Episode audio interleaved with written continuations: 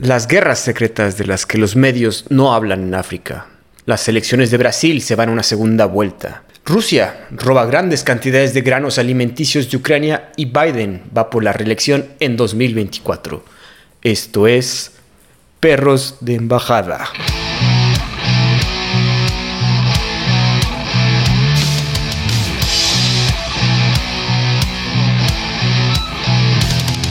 ¿Qué tal amigos? Bienvenidos otra vez. Yo soy Andrés Rojas, también conocido como Chad. Me acompaña mi amigo coanfitrión y perro del alma, Santiago del Castillo. ¿Cómo estás, Santi?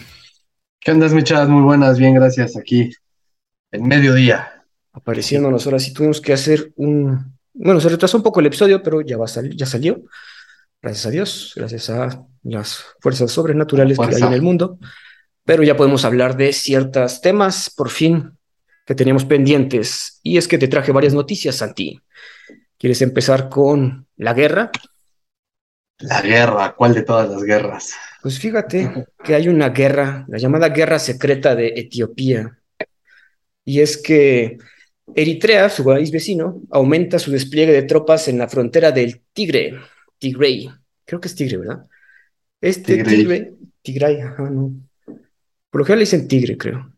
El asunto es que Tigre es una región de, Etiopía que está tomada por el Frente de Liberación Popular de Tigre. ¿Por qué decimos que es una guerra secreta? Bueno, para empezar, ¿cómo está el asunto? Tanto el ejército de Etiopía y su aliado, su aliado Eritrea aumentaron su presencia militar en la región de Tigre. Está controlada por estos fulanos que son el Frente de Liberación Popular de Tigre. Las hostilidades reiniciaron tras una tregua que había durado ya cinco meses para combatir la hambruna que enfrenta tanto Etiopía como Eritrea.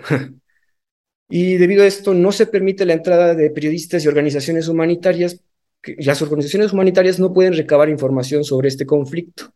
Es por eso que se dice que es una guerra secreta. ¿Y cómo nos enteramos que se aumentaron las fuerzas? Pues por medio de imágenes satelitales que muestran movimiento de tropas, tanques, artillería del ejército etíope y Eritrea alrededor de la zona de Tigre. ¿Tú sabías algo de, esta situación, Santi? No, la verdad es que no, no, volvemos a lo mismo, es una guerra secreta. Este, no tenía mucha noción de ello.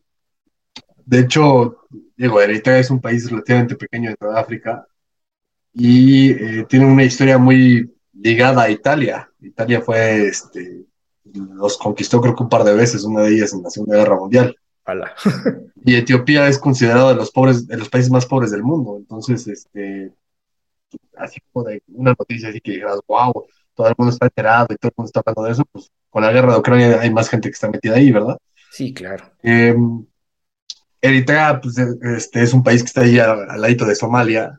Somalia, pues también es, otro país interesante. Es el, país que es, em, pues es un estado fallido, el 100% es el mejor ejemplo de un estado fallido. Y Eritrea no se queda muy lejos. De hecho, se supone que Eritrea hasta cierto punto se independizó de Somalia. Ah, caray. De, este show. Y lo que tengo entendido es que la zona esta del Tigray, Tigray o Tigre o como le quieras llamar, este, pues es como un estado dentro de Etiopía, pero que tiene ciertos conflictos con Eritrea y hay reclamaciones postcoloniales este, importantes. Entonces, pues es, un tema. Y, eso de que no dejen entrar a nadie, salía la nota de la BBC ahorita que estaba leyendo, que pues los expulsaron a todos para que no, no, no pudieran decir nada o, sacar publicidad al respecto, pero pues es, es dictatorial también, ¿no? Pues sí, 100%, sí. Bueno, como bien sabemos, África está muy... Tiene conflictos por todos lados. Digo, esta es una guerra secreta, pero seguro hay más que no conocemos y que están, que se están sucediendo. Y es que también este asedio a Tigre ha forzado a casi más de 200 mil refugiados que aparte de la guerra, pues también la falta de comida, medicinas y pues servicios básicos. Como dices, mucho estado fallido dentro de, pues, de lo que es el ambiente africano. Sí, y lo que es interesante, que justo yo no sabía esto, pero lo, leí ahora que estamos analizando las noticias, el 96% de la población de Tigray es, este, es, cristiana, ortodoxa cristiana. Ah, claro. Es, de esas cosas raras que, están en África, ¿no? sí, caray. Pues, no, hay que descartar ahí un tema religioso.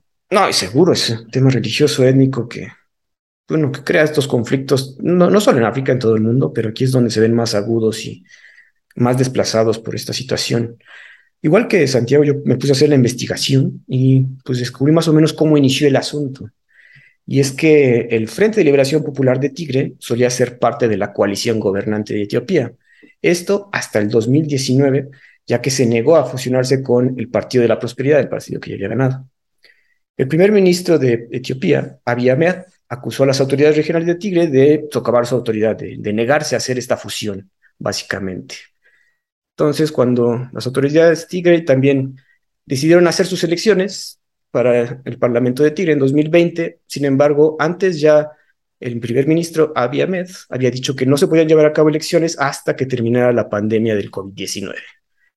Pues como que también ahí dijo, dijeron en el Parlamento de Tigre, oye, pues también tú estás socavando nuestra autoridad, dijo, porque tenemos que llevar a cabo, pues esto, tenemos que renovar Parlamento, renovar todo lo que tenemos que hacer.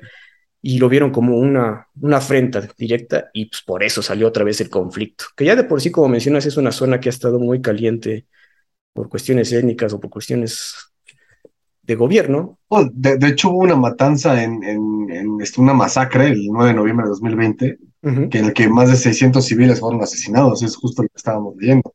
Eh, y son civiles que estaban migrando, estaban yendo hacia Sudán, un poco huyendo de todo este conflicto. Entonces, es esas masacres que no se entera la gente hasta que no, hasta que no lo estudias, ¿no? Sí, no, no hay forma de, porque como dices, los medios... 600 civiles es... Pues, ¿Cuántos se han muerto en Ucrania, no? No, exacto. Igualmente, eh, este primer ministro Abiy Ahmed y el presidente de Eritrea, Isaías Afewerki, eh, se llevan muy bien.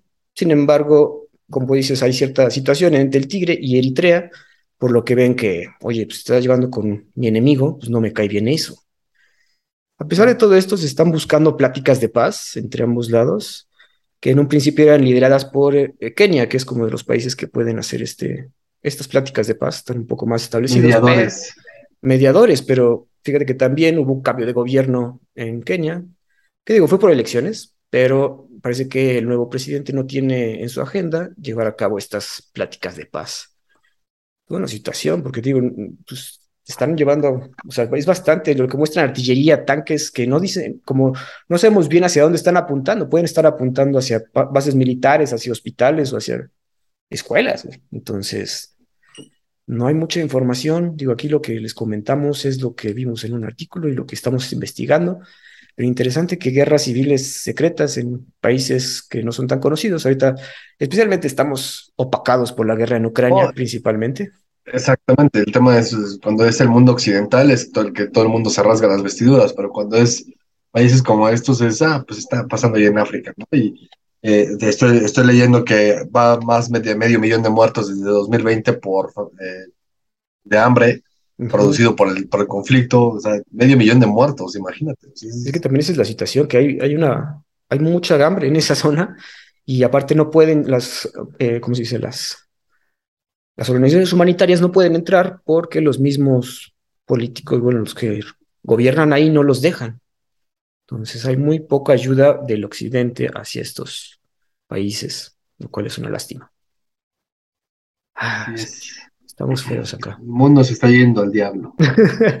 bueno, empezamos con una noticia un poco fea, pero vamos a pasar ahora peor, pero pues hay que sacarlo de una vez. Y es que igualmente en esta zona de Afganistán, específicamente, se dio un ataque suicida en una escuela de Kabul, que al momento ya lleva más de 54 muertos. Se llevó a cabo en una escuela que se sitúa en una zona de la comunidad chií Sahara. Entonces, pues ya podemos saber que ahí igualmente hay un conflicto étnico en contra de los chiitas. Y al momento nadie se ha atribuido el atentado, pero esta comunidad por lo general es atacada por el Estado Islámico y otros grupos yihadistas que van específicamente contra los chiitas, ¿no? Que los cuales estos grupos consideran los llamados apóstatas, que es como, ¿qué sería, para nuestro lenguaje cristiano? Como herejes. Pues es que el tema de ahí de los musulmanes es que están divididos en, perdón, en en tres ramas. Son los sunitas, los chiitas y otra parte que no Y todo viene desde, desde la muerte de Mahoma y su sucesor, que eran, si mal no recuerdo, sus hijos, ellos, y luego hubo un asesinato ahí. Entonces, por eso creo que son los sunitas los que se, se abren en un, en un festival, en una fecha específica, que no recuerdo cuál es, se abren la cabeza y se ponen todos llenos de sangre en la cabeza porque representan el asesinato de, su patriarca, que era el, heredero de, de pues, del, califa. Y eh, pues bueno, es, este conflicto étnico entre musulmanes que se matan y se odian entre ellos, pero al mismo tiempo creen en lo mismo. Simplemente se odian por, y, se matan entre ellos por un tema de quién es el, verdadero sucesor y, quién es el que puede dictaminar las leyes islámicas, ¿no? Eh, es, el conflicto, uno de los conflictos más antiguos que hay en la humanidad.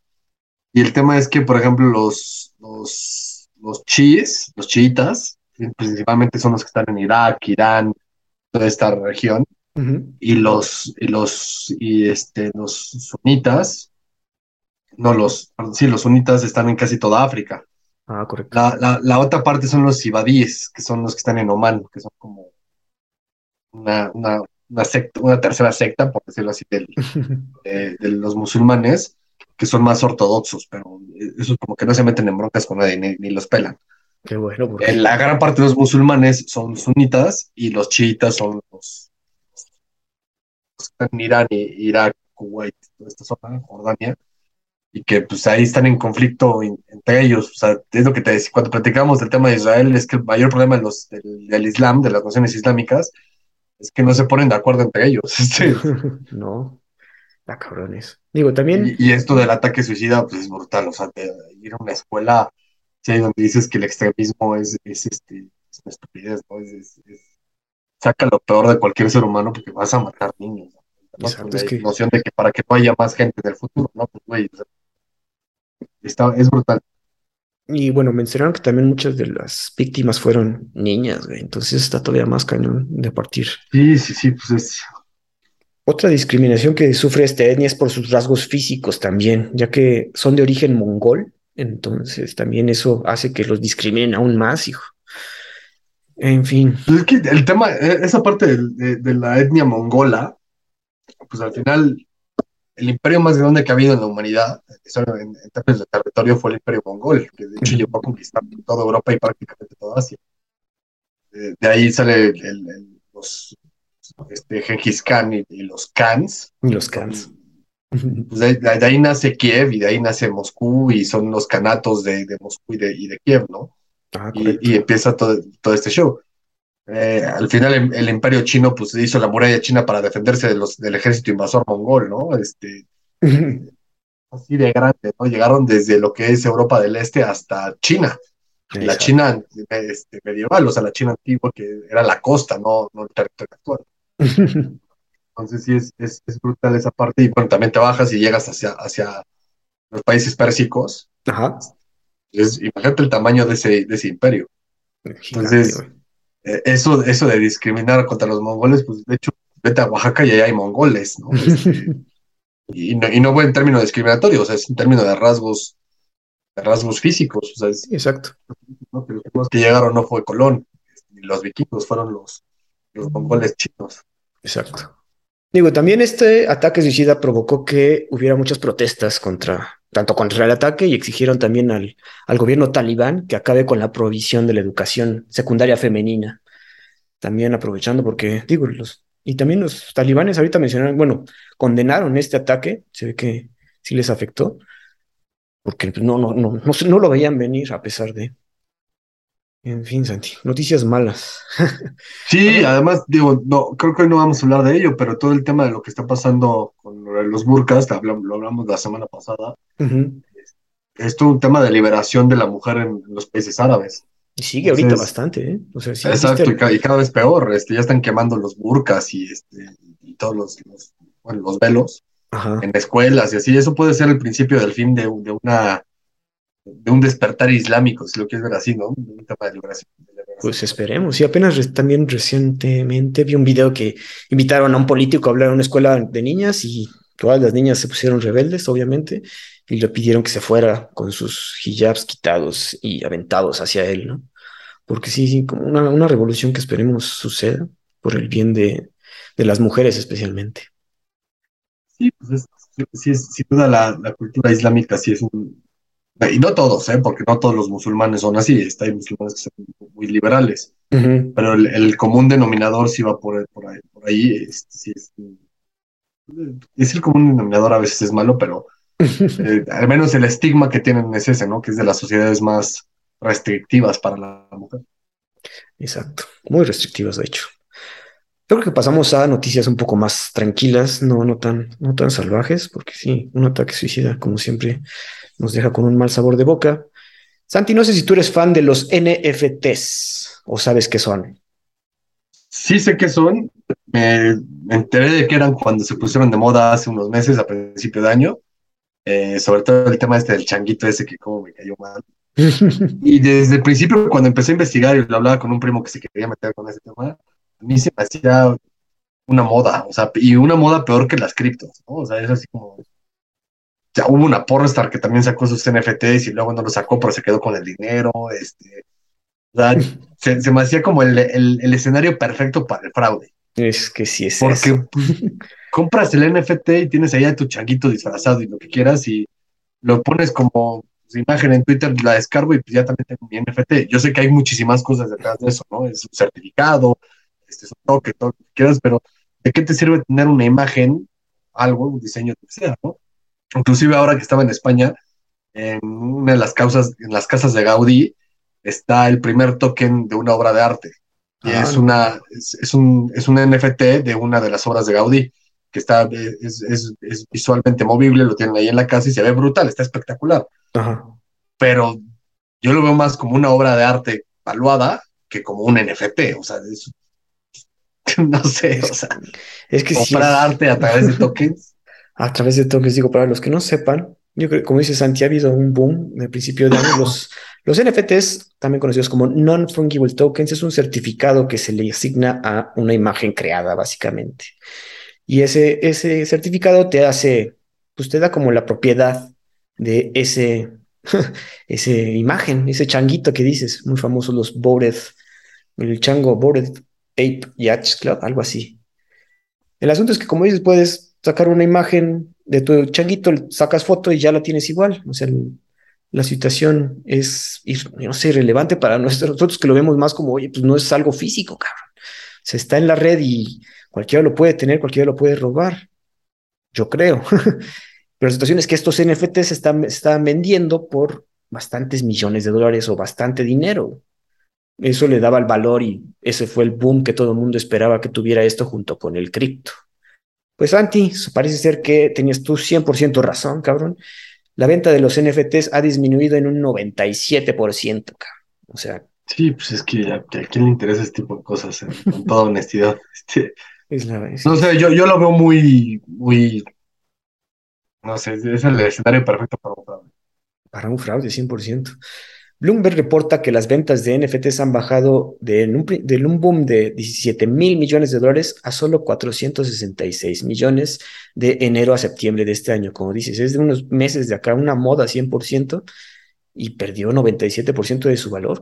O sea, ya nadie quiere, bueno, no es que nadie, seguro todavía los crypto bros siguen comprando NFTs de, de estupideces. Mm, no sé, ¿no? Es una moda que, como dices, a pueden robar, bueno, ha sucedido mucho, ¿no? Que te roban tu NFT, que tienes Sí, exacto, o sea, ya te gastaste una millonada en, un NFT y te lo terminan robando. Pues, y es que también es eso, con este, con este boom aumentó mucho el hackeo a los wallets y el robo de estas cosas, ¿no? Hubo un caso muy famoso, tú ubicas a este, el de Robot Chicken, ahí se fue el nombre, Seth Green. Me suena. Es un productor, ahí seguro lo has visto, que salía en Buffy y así. Eh, como ahí rarito. el chiste es que ese güey tenía su, su changuito dibujado y lo planeaba usar para hacer una serie. Sin embargo, se lo robaron, cabrón. lo quitaron de su wallet y pues ya, pues ya no es, ya no es dueño del chango. Tuvo que volver a pagar dinero para tener otra vez su chango y continuar con el proyecto de, de la serie que, o, sea, pagaron dos veces por sus pendejadas, carajo. sí, sí. Digo, no sé. Es todo un tema, ¿no? Es, que también en el mundo de la Internet, no sé si viste que salió la, creo que es la primera ministra de Nueva Zelanda, que decía que el Internet es demasiada libertad y debería estar eh, censurado. Digo, yo no milito en esa idea, ¿no? El, gran logro del Internet es que le dio voz y voto a cualquier hijo de vecino. Pero también hay, hay, hay excesos, ¿no? El tema es que no se un libertinaje.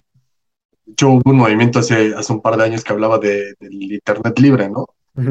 No puede haber un control sobre, sobre parte de cualquier tipo de gobierno sobre el Internet. Y yo milito en esa idea, ¿no? De- del free Internet, o sea, es que no debe haber ningún control de gobierno, pero lo que sí debe haber es que, que algún control sobre el libertinaje, porque ya cualquier imbécil puede hacer cualquier estupidez ahí, ¿no? Y el tema es, por ejemplo, todo, todo lo que pasa en Deep Web y así es súper complejo, es, es bastante interesante el tema. Está cabrón. Y bueno, a pesar de la baja de ventas de estas estupideces llamadas NFTs, la cantidad de usuarios no ha bajado. O sea, siguen existiendo esos crypto bros con sus changuitos ahí guardados, esperando que suban de precio o que a alguien le interese comprarlo. Aquí en Los Perros de Embajada no tenemos plan de sacar alguna cosa así, entonces no esperen un NFT de Sacar. perritos, la verdad. Nuestro NFT de perrito, sí. Digo, no, no, se me haría una estupidez. Mejor hacemos un perrito de peluche y se los mandamos algo físico, la verdad, que, que hacer algo digital, que seguro es más barato, obviamente, pero no tiene ese, no sé, ni siquiera el, ¿cómo se dice? El allure, el, el que te llame la atención, ¿no? Sino que, oye, lo tengo, tengo mi chango ahí. Sí, yo creo que mucho era FOMO. O sea, que cuando salió todo el tema de NFTs, todo el, todo el mundo hizo FOMO, y, este, Fear of Missing Out.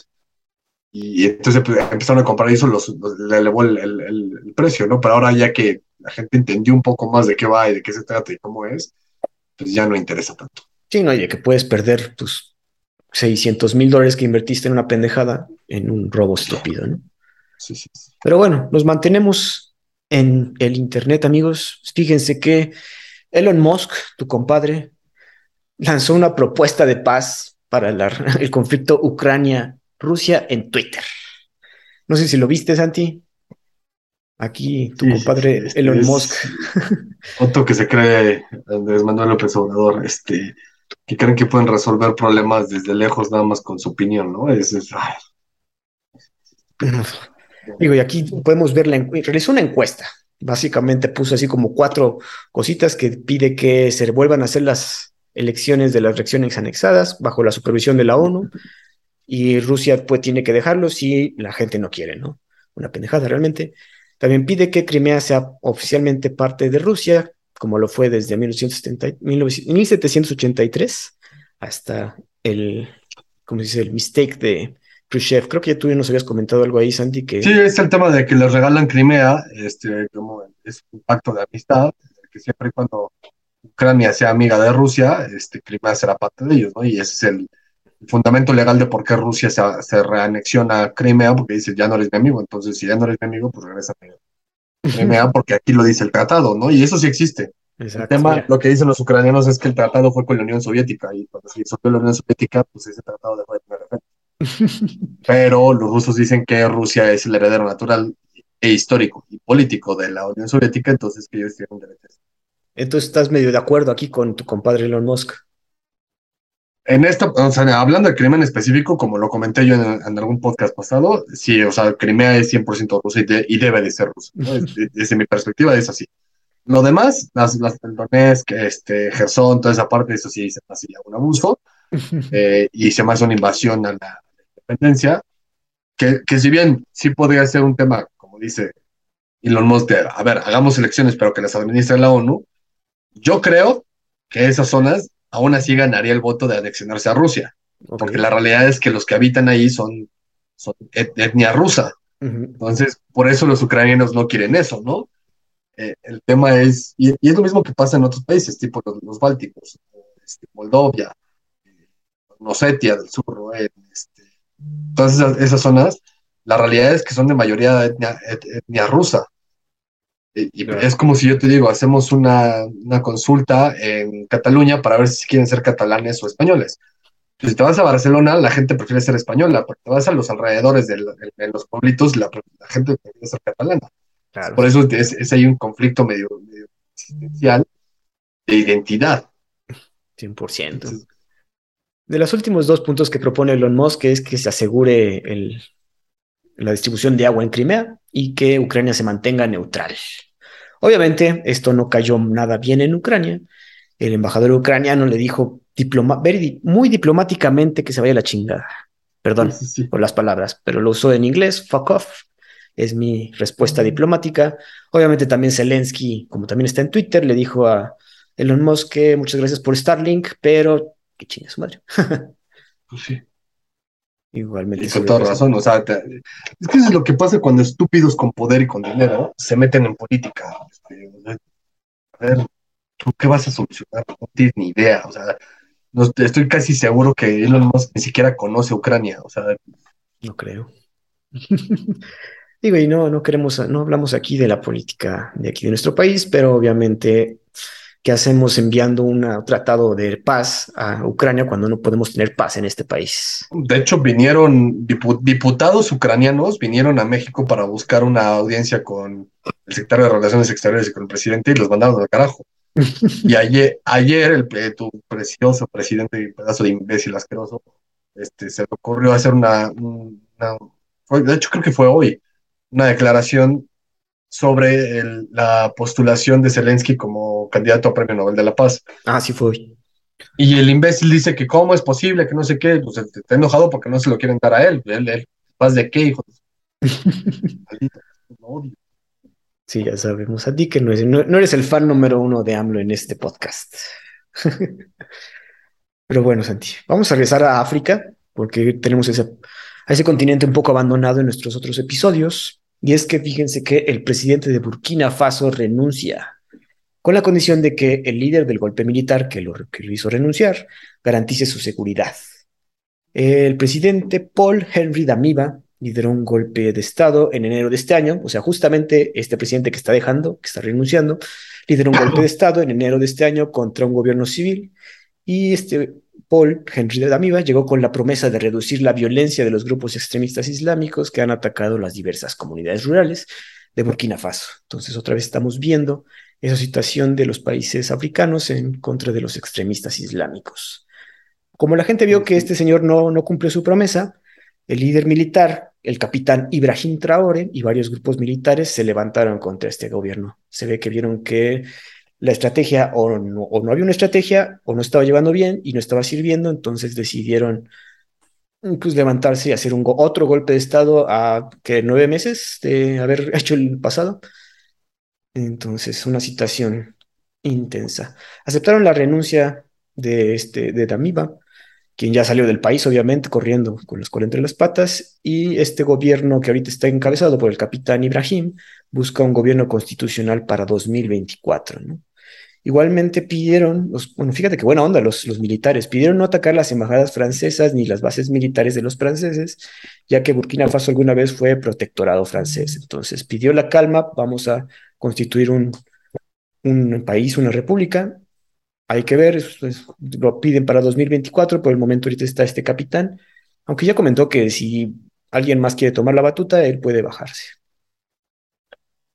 Mira, esa es de esas cosas que, entre comillas, admirables, o sea, el presidente que renuncie, brincos diéramos por tener a, políticos así en este país, ¿no? Que, a, expensas de un escándalo siquiera, o, ya un tema político, este, renuncian, ¿no? Eso es lo que nos hace falta. Ahora, también, Burkina Faso, pregúntale a cuánta gente conoce Burkina Faso. Muchos pensarían, o sea, si tú dices Burkina Faso, la mayor parte de la gente te contestaría que es una isla. Sí. No, está en el África continental, está de hecho arribita de Nigeria. Y, el tema es ese, ¿no? Que es de esos países que son tan, pero tan, no sé, afectados por el, el poscolonialismo, que han vivido una, entre comillas, guerra civil desde, que, desde su independencia hasta el día de hoy, que hay una inestabilidad política brutal, son cuasi estados fallidos, es, es, brutal. Sí, tío, eso de que en enero hayan hecho un golpe de estado y ahora en septiembre otro está cabrón, o sea, no, no, no les duran los gobiernos, Sí, pues es que y generalmente están ligados a temas militares, ¿no? Por eso todo este tema de los niños militares en África y así, se vuelve un tema brutal. Y, la mayor parte de los países en África están delineados conforme estaba en la época colonial, sin tomar en cuenta las diferencias étnicas, este, lingüísticas o regionales, ¿no? Como pasó en, Ruanda, pues metes a dos grupos étnicos que se odian a muerte, los Tutsis y los Hutus, y les haces un país, ¿no? Entonces, obviamente va a llegar un punto en el que se van a matar entre ellos. Sí, exacto. Lo podemos ver en este podcast. Creo que hemos comentado ya estas dos noticias. Nos, nos hablan de la situación que viven diversos países de África. Y bueno, vale la pena comentar aquí que el nuevo régimen de este capitán Ibrahim quiere más apoyo internacional. Obviamente ven que no pueden con tanto con los grupos extremistas como con sus conflictos internos Y específicamente pidieron la ayuda de Rusia, fíjate, como que lo ven más cercano a... Bueno, obviamente no quieren, es como dices, como son postcolonialistas, no quieren ayuda de Europa, sino más bien quieren irse por un país más grande y que no tenga tantos lazos del pasado como Rusia o China, ¿no crees? Sí, este, pues es justo eso, ¿no? Y por ejemplo, que hablamos, bueno, que comentabas del tema de Francia, de, no atacar las, las embajadas, pues, es que es muy extraño, ¿no? Es, tienes un golpe de Estado, tienes una, pseudo guerra civil, pero te comportas de manera civil. es, muy irónico. El, tema, no sé, yo, sigo consternado con el tema ruso. Digo, como dices, vale la pena mencionar que a pesar de, que fue un golpe de Estado, fue un golpe de Estado más pacífico de lo que uno esperaría para un, un país así en suficiente guerra. Pero bueno, veremos qué pasa con este nuevo, con este nuevo régimen que van a hacer, porque si no estamos nosotros al tanto, los perros de majada, pues nadie está viendo estas noticias. Una noticia que sí todo el mundo ha estado al tanto es que se llevaron elecciones a presidente en Brasil. Yo creo que tú también escuchaste algo ahí, ¿no, Santi? Fíjate Así es. Tu compadre Lula da Silva logra el 48% de los votos, lo cual es cinco puntos encima del actual presidente Jair Bolsonaro, ¿no? Jair Bolsonaro, perdón. El cual aumentó su poder en el Congreso, a pesar de no haber, de estar, de haber obtenido nada más el 43% de los votos, varias de sus allegados sí obtuvieron poder en el Congreso. Como ningún candidato logró el 50% del voto, se requiere una segunda vuelta, la cual se realizará para el 30 de octubre. Candidatos a gobernador apadrinados por Bolsonaro han ganado la primera vuelta en nueve estados, principalmente Río de Janeiro, el Distrito Federal y Paraná. Y igualmente Bolsonaro invitó a otros candidatos a unirse para la segunda vuelta. ¿Qué otros candidatos? Pues los que no alcanzaron bueno, en los partidos más chiquitos de 9%, 4%, les dijo, oigan, vénganse para acá, ayúdenme a ganar más votos. ¿Cómo ves, Santi? Pues mira, afortunadamente Lula no ganó en la primera vuelta, eso es, ese es el primer descanso. Eh, aunque esta elección en Brasil se hace de, los casos más extraños que hay en el mundo, ¿no? Porque ¿cuál de los dos, de las dos opciones reales que tienes es la, es la mejor o la menos mala? porque tienes una extrema derecha que de un güey que está loco y tienes una extrema izquierda de un imbécil que está estúpido. Entonces, ¿a quién escoges? ¿Al estúpido o al loco? Eh, yo prefiero que gane el loco porque el, loco al menos tiene un plan macroeconómico que funciona que el estúpido que no tiene ni puta idea de hacer absolutamente nada y que de hecho es expreso político, o sea, es, un, fue estuvo en prisión. Está exonerado, ¿eh?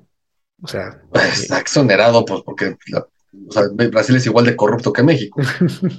Pero, y como dice Bolsonaro, lo exoneraron solamente porque tiene un amigo en el Poder Judicial. Eh, a ver, el tema de los votos ya para el, para el Congreso y así ya sin duda tiene mayoría, entre comillas, la izquierda, pero todavía falta la segunda vuelta, que yo creo que en la segunda vuelta es donde ya hay, una mejor oportunidad de que, se mantenga Bolsonaro.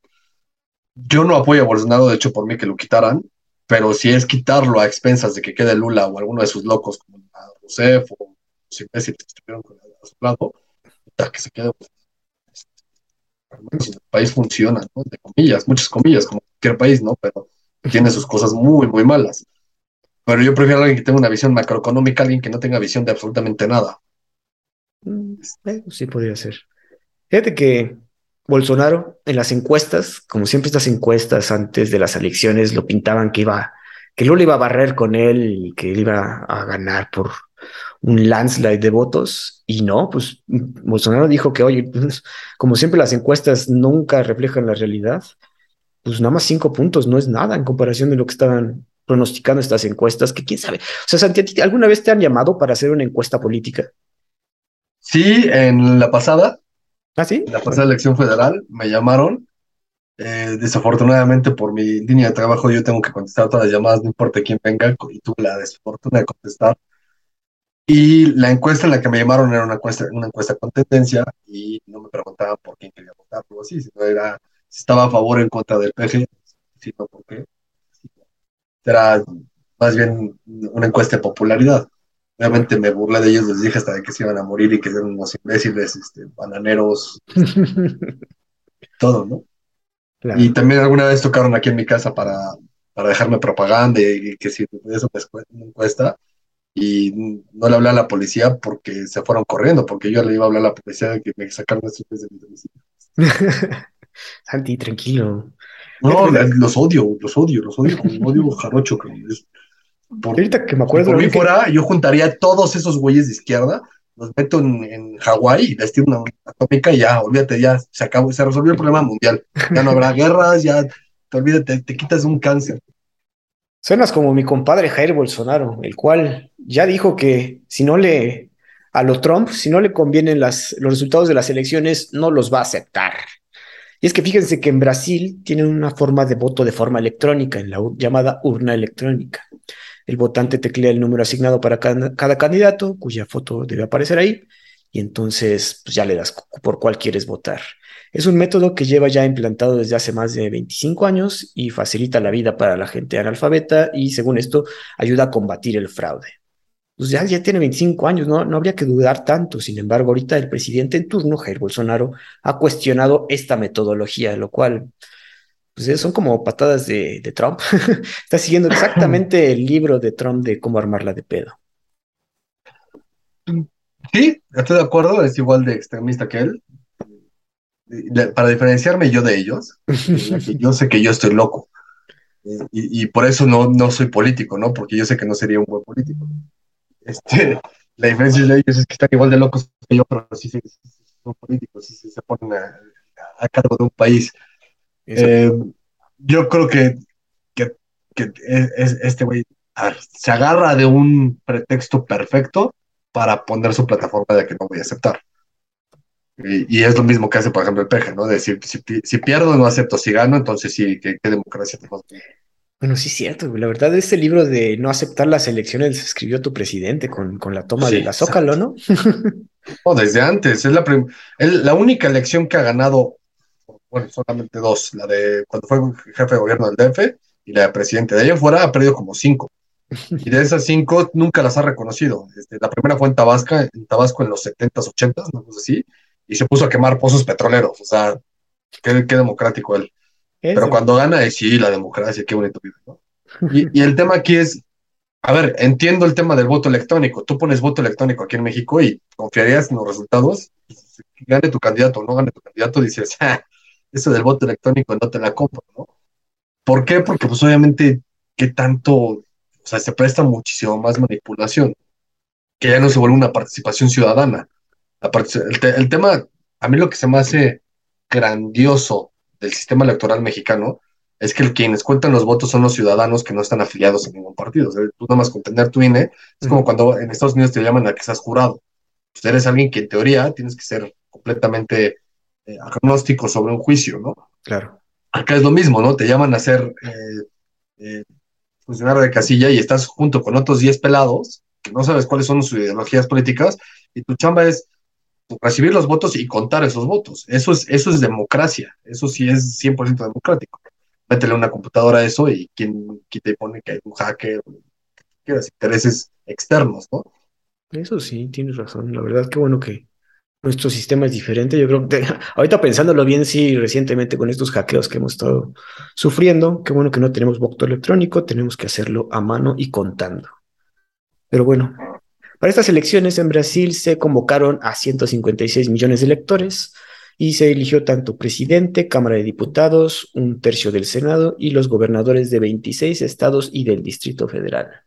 Además de todos los parlamentos estatales. No solo fue una elección de presidente, sino fue una gran elección de todo, un, todo el país.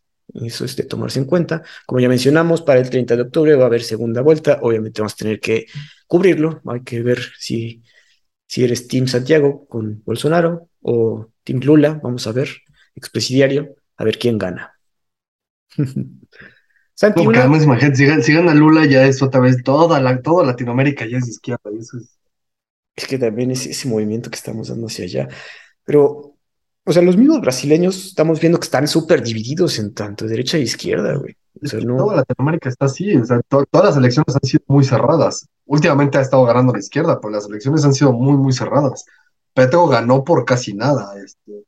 De hecho, yo soy de la idea de que si en México hubiera segunda vuelta, eh, el PG no sería presidente. Mm, es que eh, eso, esa situación de la segunda vuelta es porque no alcanzan el 50%, tengo entendido. Aquí no alcanzamos el 50% y bueno, madres, corrijo, aquí el, el, PG sí ganó con más del 50%, entonces sí, sería presidente, pero si, si tú como mexicano tienes noción de que, de que puede haber una segunda vuelta, igual y te la piensas dos veces el primer voto, ya el segundo voto pues ya tienes. Eso sí tienes razón, puede que... El hecho de tener una, una segunda oportunidad creo que cambia tu forma, tu, tu forma de pensar al momento de votar, tienes razón. Oye, ¿viste lo que te envié de tu compadre Petro, no? ¿Cuál de todas? No, que fíjate que se juntó con Uribe, con Álvaro Uribe, para platicar cómo, cómo mejorar el país, güey. Ah, pues sí, de hecho, sí, sí, sí, de hecho te lo, te lo contesté, porque te mandé otro, otro tweet en el que decía em, el, el, el, Laje, el Martín, Martín Laje o Agustín Laje, no me acuerdo cómo se llama, lo criticaba porque decía, todos los, los de izquierda, los progres, critican a un presidente cuando toma una decisión, pero cuando su presidente toma la misma decisión, se dan 18 millones de vueltas en justificar por qué cuando lo hace él está bien, pero cuando lo hacen los demás está mal. ¿Sabes? Bueno, pero por eso me cae muy mal de izquierda. siempre tengo entendido que ningún presidente había hecho eso. O sea que específicamente de Colombia ningún presidente se había juntado con, bueno, con los uribistas para platicar cómo mejorar, pues cómo llevar por lo menos a buen puerto el país, güey. Yo creo que eso está bien. eso es admirable. De hecho, eso es a mí que me fascina la política estadounidense. Eso es algo que los gringos saben hacer muy bien el club de los presidentes es algo real y, se reúnen y se apoyan. Y entonces, cuando tú te vuelves. El único que no ha hecho eso ha sido Trump. Pero Trump es un caso especial. Pero cuando tú te vuelves presidente de Estados Unidos, el 99% de los presidentes de Estados Unidos han hecho esto, excepto Trump. Dejas de pertenecer a un partido y te vuelves parte del club de los presidentes. Entonces tú ya no estás viendo por el bien de un partido, estás viendo por el bien de la nación. Entonces, pues veías fotos que salía Obama con Bush y Bush papá y Clinton y los cinco abrazados y era pues, vamos a América, ¿no? Let's go America. Eh, y esto es algo brutal, esto, imagínate ver acá al peje con Fox, Calderón, este, Salinas y Cedillo juntos, ¿no? no, aquí no pasaría. Bueno, ya, ya, caminaste hacia allá, Santi. Fíjate que tu, tu abuelo, tu abuelo Biden, confirma que va a buscar la reelección en 2024. Y es que el buen Joe Biden le comentó al ministro reverendo Al Sharpton, que también es un host dentro de MSNBC, que sí se va a presentar a la, reelección. Ya se comentaba en círculos cercanos a Biden, pero no, no, se ha hecho statement oficial de que vamos a buscar la reelección. Obviamente, obviamente esto para evitar problemas con las leyes de la campaña electoral, pero pues como que muchos ya decimos que ese señor ya no, ya no aguanta una segunda vuelta, hijo. No, a ver, y, y, puedes meter al país en una bronca si se te muere antes, o si te muere, sigue que se lance y se muere, o, si gana y se muere, se país en una bronca. Ah, hay que acordarnos que el sistema electoral estadounidense es muy distinto. Es, es, tú votas por el, colegio electoral. Entonces, la, el colegio electoral tiene una mayoría y él tiene la obligación, entre comillas, porque no tiene la obligación de respetar a sus votantes, aunque él puede votar como quiera ha habido muy pocos casos en la historia en la que el, el, elector, el colegio electoral ha votado en contra de la voluntad popular. Pero entonces, por eso tienes los, los super PACs y todas estas este, elecciones internas. Eh, yo lo que creo es que sí se va a presentar a la contienda del Partido Demócrata para ser el candidato, para guardar apariencias y el Partido Demócrata le va a decir, güey, sabes que no vas a ganar, no te vamos a dejar ganar porque ya estás chocho y, ya se te va el avión, cabrón. Digo, esos videos que no pasan los, los grandes medios, pero obviamente circulan por todos lados de Biden regalando plumas a quien no debe, dando vueltas hacia donde no tiene que ir, donde ciertamente el señor sí se ve desorientado. Hablando de una persona que ya se había muerto, este, o sea, yo, yo creo que ya, híjole, y todavía le queda, le, queda rato. Dos años. Pero yo creo que ya se, se, empieza a volver un tema crítico, ¿no? No creo que llegue, o sea, si llega, ya va a llegar muy, muy mal. Y en una de esas yo creo que hasta él mismo se baja, ¿no? Dice, ya, este, ya, por, prudencia y amor propio yo me bajo, ¿no? Yo honestamente no creo que se, que se lance. Y si se lanza va a ser para guardar apariencias y el Partido Demócrata no lo va a dejar. A expensas de que puedan perder la elección, ¿no? Y, perder la elección significa tener a Trump de regreso, probablemente. Hay, hay varios, yo, no, yo eh, tengo esos videos donde está todo desorientado, pero luego hay unos videos donde está súper lúcido y se ve que le meten unas vitaminas, un shot de vitaminas para que aguante los 20 minutos que tiene que dar de, su discurso y de repente se bajón donde, digo, hasta se nos pierde el sí, señor. Sí, sí, sí. pues es que es el punto, o sea, yo no creo que ni siquiera sea bueno para el país, seas republicano o demócrata, no es, no es buena noción. Yo creo que lo pusieron a él como candidato en un primer lugar, este, cuando le ganó a Trump, porque el Partido Demócrata no tenía quién. Y él había sido el vicepresidente de Obama y tenía buena fama y, la gente lo quería y había sido un vicepresidente activo eh, y así, pero él, yo creo que lo pusieron nada más como pues, el único que le puede hacer frente a Trump es él y, vamos a ver qué tal, ¿no? Y la ganó. No, la verdad la ganó, pero híjole, qué situación para, como dices, para el electorado gringo, si es de... los demócratas van a estar buscando ahí, ¿qué hacemos, güey? Porque, como dices, la situación más crítica sería que, le pasara algo. Ahí es donde sí. Pues es que ahí lo peor de todo es que te entra la Kamala Harris, cabrón, y esa está más loca que Beto Bueno, ahorita tenemos que comentar de eso. En fin, digo, has visto también, has seguido más o menos lo de Trump, que ahí va también batallando contra su, su, pedo de Mar-a-Lago. Sí, pues sí, aparentemente lo está perdiendo, ¿no? Está perdiendo, pero ya está pidiendo, se ve que está pidiendo favores ahí a los jueces para que más o menos vayan deteniendo el asunto. digo, no lo metimos aquí a las noticias porque obviamente está en todos lados todo el tiempo. Si no lo han escuchado algún día, en algún momento abren Twitter y ya están hablando algo de Trump todo el tiempo. Les encanta a los medios gringos. Vamos a, a replicarlo alguna vez cuando sea bastante la información de dar, pero bueno, ahí también hay otro tema. Santi, te traje una noticia de tus compadres rusos. Hay que abrir una sección de eso ya. Ya, ya, tenemos que hacerlo. Digo, esperamos que esa sección eventualmente se extinga porque la situación está crítica, pero sí tenemos que hacer una. una, Yo diría que empezáramos con una sección que es: Esta semana se murió en Rusia. también es eso, porque también cada semana sale un nuevo. Alguien que se muere misteriosamente, güey. En fin. No, Martito. Fíjate que Rusia ha estado robando granos de Ucrania. De acuerdo a una investigación de la Associated Press, junto con Frontline han descubierto una operación de origen ruso para exportar granos de Ucrania a países aliados de Rusia. Mediante imágenes satelitales, la obtención de manifiestos de carga, radares y registros de radio, se ha descubierto que por lo menos tres docenas de navíos han hecho más de 50 viajes con granos de zonas ucranianas ocupadas por el ejército ruso a países aliados. Estos navíos viajan a puertos de Siria, de Líbano y Turquía, donde luego venden los granos mediante empresas afiliadas al gobierno ruso.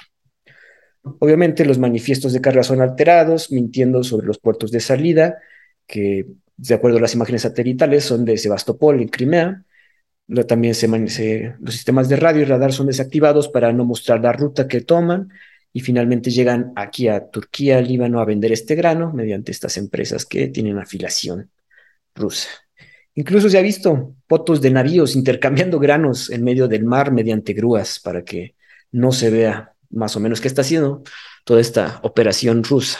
Se estima que esta operación reditúa a Rusia alrededor de 530 millones que obviamente van para la guerra.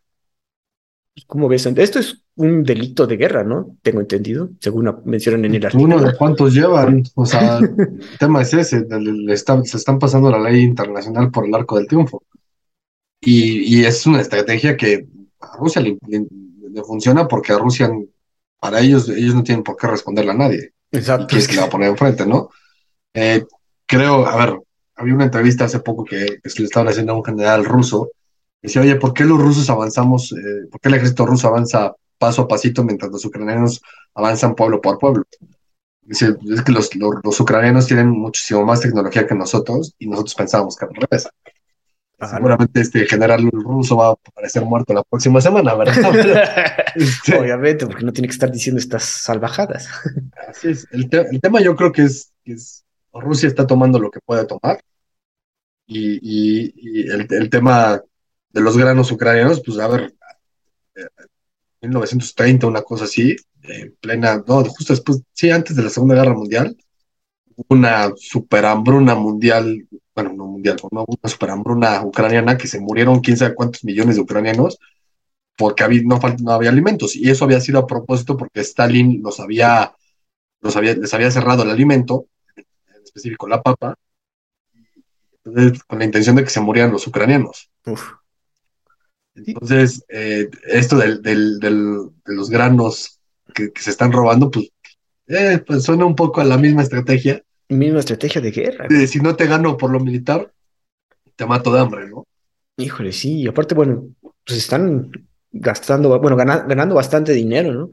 Aparte están ayudando a otros, eh, otros países en conflicto y aliados, como por ejemplo Siria, que tiene a Bashar al-Assad, ahí su amigo de, de, Putin, que también obviamente beneficia, se beneficia de estos granos que obviamente no los vende a precio tan alto, entonces le gana bastante. Claro, y además pues, todos los aliados de Putin son dictadores un poco extremistas, este, que, que, que, no son tan amigos de Occidente, ¿no? De Siria, Líbano. Pero, a ver, algo más, algo más dramático es el, el, tema de lo que yo del, del, rumor, porque no hay ninguna confirmación de ningún tipo, pero del rumor del submarino nuclear que está rondando por el Báltico, este, ahí en las costas de Finlandia, ¿no? Y toda la conversión que está alrededor de ese tema es que cada vez más Putin está siendo tentado a apretar el maldito botón. El botón de un... Y eso, yo creo que yo cada vez veo más, y de hecho creo que también vamos a hablar de este tema, este, es el siguiente punto, lo que está pasando en el, el Golfo Nipón, y cada vez más empieza a haber cosas que ya pueden empezar a pensarse como tercera guerra. ¿eh?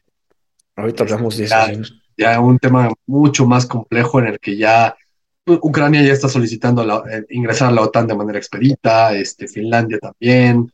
Eh, vaya, yo ya empiezo a ver movilizaciones muy interesantes que pueden desembocar ya un conflicto abierto muy, muy cañón. Que puta. Esperemos que no, cabrón. Sí, para, para terminar con esta noticia, fíjate que aquí el punto importante y que mencionan en el artículo es Turquía, porque Turquía está en la OTAN y sin embargo ellos están encubriendo este, este robo de granos. O sea, sin problemas ellos dicen que no, nosotros lo recibimos de un puerto de, no de, no de una ciudad no ocupada y no hay problema, ¿no? Pues es que es el típico de yo no vi de dónde vino, a mí me lo vendieron yo lo compré derecho. Yo lo compré, yo pagué. Ese es el asunto también, o sea, no, no, no podemos saber quiénes son aliados y quiénes no en este asunto de la guerra hasta que ya te preguntan específicamente. La última noticia que ya comentabas, que es como nos abre el panorama hacia otros conflictos más internacionales, aparte del que estamos viendo en Ucrania, es que Corea del Norte dispara un misil balístico hacia el mar de Japón. Esto supone el quinto ensayo balístico en 10 días. Este misil ha sobrevolado Japón e impactó del otro lado en el Pacífico sin causar daños. Obviamente, autoridades de Tokio pidieron a su población, específicamente de dos prefecturas, que se refugiaran en edificios o bajo tierra. Esta es la primera vez, la primera vez de desde 2017 que se realiza esta, pues esta alarma, este tipo de alarma de oigan, corran, porque parece ser que sí lo, lo mandaron para acá. Estas pruebas igualmente coinciden con la reciente visita a Seúl de tu amiga, la vicepresidenta Kamala Harris, la cual se visitó el país el 29 de septiembre y ves que surgieron varios videos ahí, como fue a la, D, a la DMC a ver a los, a los coreanitos del otro lado, y ahí Kamala Harris de, ay, ahí están, ahí están, toda mensa, pero bueno. Igualmente, eh, esto igualmente, junto con la visita de la vicepresidenta, perdón, ya estaban llevando ejercicios militares en conjunto la semana pasada entre Corea del Sur, Estados Unidos y Japón. Estos misiles recientemente eh, lanzados han demostrado que tienen más capacidad de distancia y vuelo que en otras pruebas. Entonces, pues estoy amenazando, hijo. O sea, parece ser que no te estoy dando, pero ya alcanzo más, ya puedo pegar a más lados. Corea del Norte está, ¿cómo, cómo dirías? Amenazando, probando yo creo que Corea del Norte y ellos mismos lo saben, no tienen ninguna oportunidad de ganarle ni a los gringos, ni a los surcoreanos, ni a los japoneses. Yo creo que su visión es, este, si me voy, te, te vas a ir con una nariz rota. O sea, tú me vas a matar, porque te voy a romper la nariz a ti, y al otro le voy a descalabrar, y al otro le voy a, rasguñar, ¿no? No, me, no, no, se van a ir limpios. Y, y esa es su amenaza, que qué tanto están dispuestos los otros tres países a que te rompan la nariz creo que son más cautelosos. Los norcoreanos es, a mí me vale madre, yo voy con todo. Ahora, yo creo que también están viendo el panorama internacional, cómo se está moviendo, y creen que esto es la perfecta oportunidad para pues si se arma la grande, me, me alío con estos y al menos así tengo una oportunidad de supervivencia. Yo creo que si se arma la grande, pues obviamente está muy, está muy distinguible cuáles son los bandos, ¿no? Que se, que se agarren a, a, a. Y yo honestamente no creo que ni Rusia, ni Corea del Norte, ni Siria, ni Líbano, ni, ni Irak este, tengan una posibilidad de ganarla. Pero de ahí a que pues, se lleven de calle a quién sabe cuántos millones de civiles y a dos que tres países de por medio, no lo dudo. ¿no? Eso es, ese es lo dramático del asunto. Lo, el, el, mundo occidental puede ganar esa guerra, pero a expensas de qué. ¿Qué nos va a costar? Exacto. Digo, y eso fue el, ayer, la, no antier, el lunes, la, este quinto ensayo balístico. Sin embargo, hoy realizó Corea del Sur unos ensayos balísticos y creo que uno le salió mal y le pegó a un lugar donde no tenía que haber pegado. Sí. Entonces también como que haciendo pruebas de que, oiga, nosotros también podemos, le salió un poco mal a la que tendría que ser, a la que tendría que tener mejores cohetes, no le apuntaron bien y tuvieron ahí un problemita. No, no vi bien la noticia, lo vi antes de llegar aquí a la casa. Entonces ya les tendremos la otra investigación la siguiente semana, yo creo. Ay, Santi, tanto desmadre, pinches coreanos. Sí, pues eh, yo creo que esos son los más locos de todos. Este, son, son, los que están dispuestos a morirse peleando, a diferencia de los otros. Que, bueno, yo pensaría que Putin no, no, está dispuesto a morirse peleando. Ahora, eso es lo que yo pensaba antes de que pasara todo esto. Ahora yo creo que, como te decía, yo ya no sé cómo deducirle, cómo, de, cómo hacerle un juicio a Putin. Ha cambiado brutalmente. La, la única cuestión que tengo que tal vez podría cambiar está también a, a, dos años de distancia, ¿no? En 2024 hay elecciones en Rusia uh -huh. y quizá, quizás sean las, las elecciones que sin duda puede haber un tema de fraude y que Putin las vuelva a ganar, uh -huh. pero quizá puedan ser las, las elecciones más, pues más competidas en las que Putin realmente tenga una oposición real, ¿no? Las últimas elecciones el Partido Comunista o otros partidos, lo máximo que han llegado es tener un 30%. ¿no? Digo, y ahorita 30, con esta. 20%. Con los, bueno, con la guerra, yo creo que no está la gente muy feliz. Los partidos de oposición deben estar haciendo algo para poder, oigan. Oh, de hecho, se suicidó un, un, este, un chavito en Rusia. A la madre. Para, justo con, con la finalidad de evitar el draft militar, o sea, para contarle no al, al, al, al ejército. Ajá. Se suicidó y él grabó un video y dejó una carta diciendo, a ver, están dando estas tres opciones, o irme a morir a Ucrania, una guerra en la que no creo, o matarme ahorita. Y yo no voy, no voy a matar a alguien, entonces me mató a mí mismo y se mató.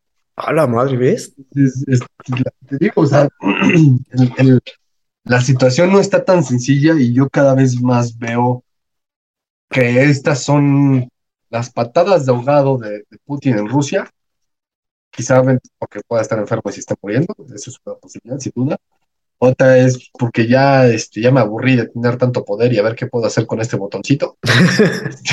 la, la, más es la que da más miedo. Ajá, a ver qué hace.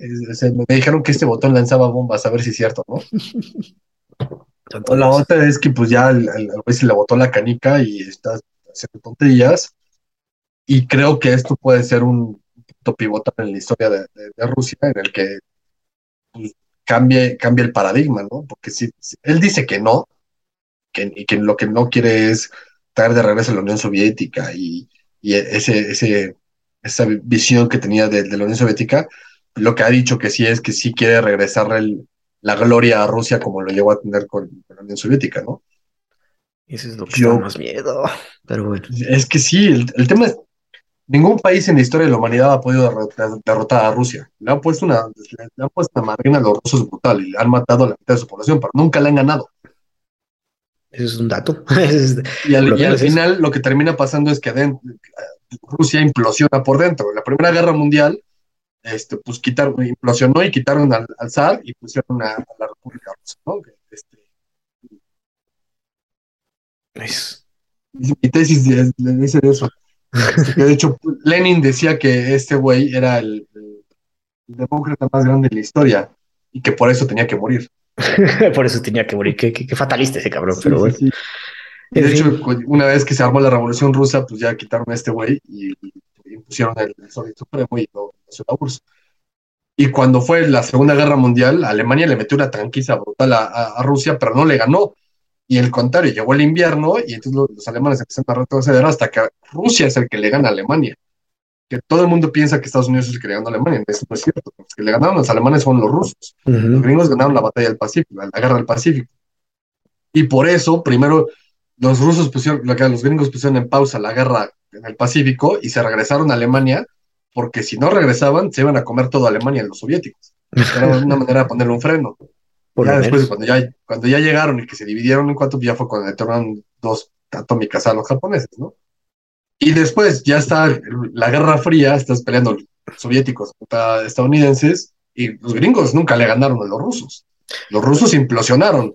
Este, los soviéticos tuvieron un pseudo golpe de Estado fallido y después Yeltsin le metió una putiza a Gorbachev y Gorbachev terminó renunciando y pues, se, desmembró la Unión Soviética. Entonces, nadie le ha ganado a Rusia. Nadie. Este, Ahorita también que comentaste que, bueno, Putin comentó que el antecedente del uso de armas nucleares lo puso Estados Unidos, cara. Entonces. Y tiene toda la razón. Pues la verdad sí. Lamentablemente sí, güey. O sea, pero porque eso le da como de, oye, pues si tú puedes, yo también, cabrón. Entonces, es, de, es de temerse. Alexander Kerensky, que fue el, primer ministro ruso en, el periodo entre, entre el Imperio Ruso y la Unión Soviética. Es correcto. Pero bueno, ya para terminar, amigos, para cerrar, un comentario de Corea del Norte, Santi, ¿tienes? Este, son el típico de, países que no deberían existir. Este, que, los, que, que, desaparezca y se vuelva una sola Corea unificada, Corea del Sur, una Corea capitalista, democrática. Pero también sabemos que nunca va a desaparecer Corea del Norte. O sea, estamos de acuerdo que ese estado, mientras exista China, va a seguir existiendo de la forma que está existiendo. Es que es el, único tema ahí que está pendiente es China. O sea, ya hablamos de Rusia, ya hablamos de Corea y hablamos de todo este bloque que podría agarrarse tan casos contra el mundo occidental. Y China, China es una incógnita, porque China no le conviene pelear, económicamente no le conviene pelearse con, con, el mundo occidental, pero tampoco le conviene pelear con... Sí, cabrón, la situación con China también es algo que tenemos que tomar en cuenta y yo creo que el estado hermético que manejan no nos deja ver tanto el panorama, pero vamos a hablar más de China eventualmente, claro que sí. Santi. Sí, pues sin duda es, es, es, un parteaguas, ¿no? Es, depende de qué lado esté China, es la posibilidad de ganar de cada bando. Ah, cabrón, sí. en fin, pues Santi, eso sería todo por esta semana. Nos escuchamos la siguiente semana aquí en Los Perros de Embajada. Muchas gracias. Saludos.